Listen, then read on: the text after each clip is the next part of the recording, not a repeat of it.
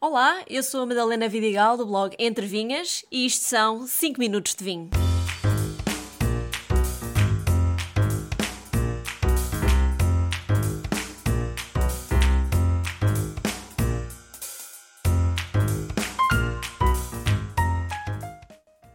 Vão jantar à casa de amigos e não sabem que vinho levar? Hoje vou dar umas dicas para isso mesmo. E o exemplo de um vinho que levava à confiança para a casa de amigos seria este herdado sobroso, Cellar Selection, Antão Vaz e Alvarinho do Alentejo. Primeiro porque conheço muito bem a herdade e assim teria sempre uma boa história para contar à mesa. Depois porque mistura duas castas portuguesas com grande personalidade, mas de regiões totalmente distintas. Este vinho encontra um bom equilíbrio entre a acidez e frescura do Alvarinho, com o corpo e untuosidade do Antão Vaz. E esta é realmente uma pergunta que eu recebo com frequência, tanto de amigos meus como de seguidores do blog.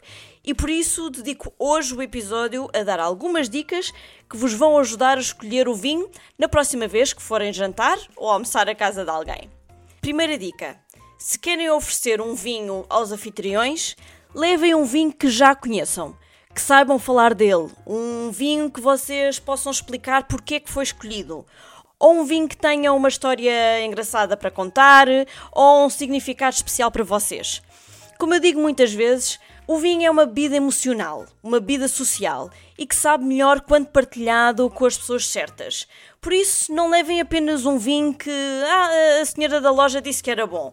Não, mostrem a vossa amizade pelos eh, anfitriões através da vossa escolha do vinho. Segunda dica: podem, claro, optar por levar um vinho que não conheçam, mas com base no menu que vai ser servido. Tentem saber o que é que vai ser a refeição. Se já sabem que vão para uma mariscada ou um churrasco de carnes, ou o dono da casa vai finalmente fazer aquele prato asiático que está a prometer há meses, então procurem um vinho que harmonize bem com essa comida. Se têm dúvidas do que escolher, já sabem. Peçam ajuda a quem trabalha na loja de vinhos mais perto de vossa casa. Terceira dica Pensem se querem levar um vinho para beber nesse dia, nesse encontro, ou se é um vinho para oferecer aos vossos amigos ou familiares com presente e eles depois decidem quando é que querem beber. Isto é importante. Isto pode ajudar a definir o vinho a comprar. Se for para beber de imediato, então tem de ter em conta se é um almoço ou jantar, qual a estação do ano, uh, o que é que os convidados no geral terão mais vontade de beber, o que é que vai harmonizar com a comida daquele dia, etc. Se for para oferecer aos anfitriões, então procurem um vinho com maior potencial de envelhecimento. E para isso, os episódios anteriores sobre castas ou vinhos velhos aqui do podcast podem ajudar-vos.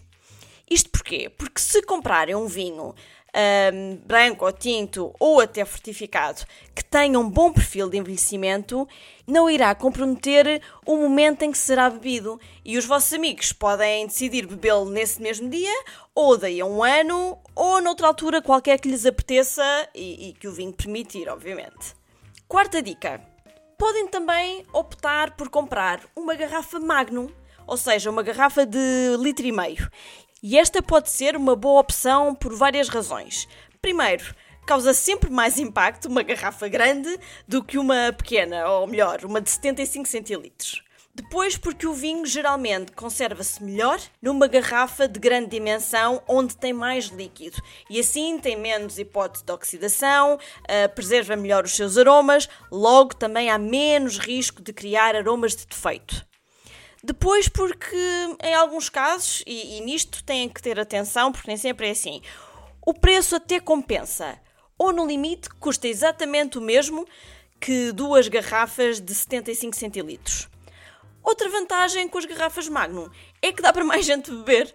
Se é um grupo grande, eh, se calhar duas garrafas Magnum já fazem festa.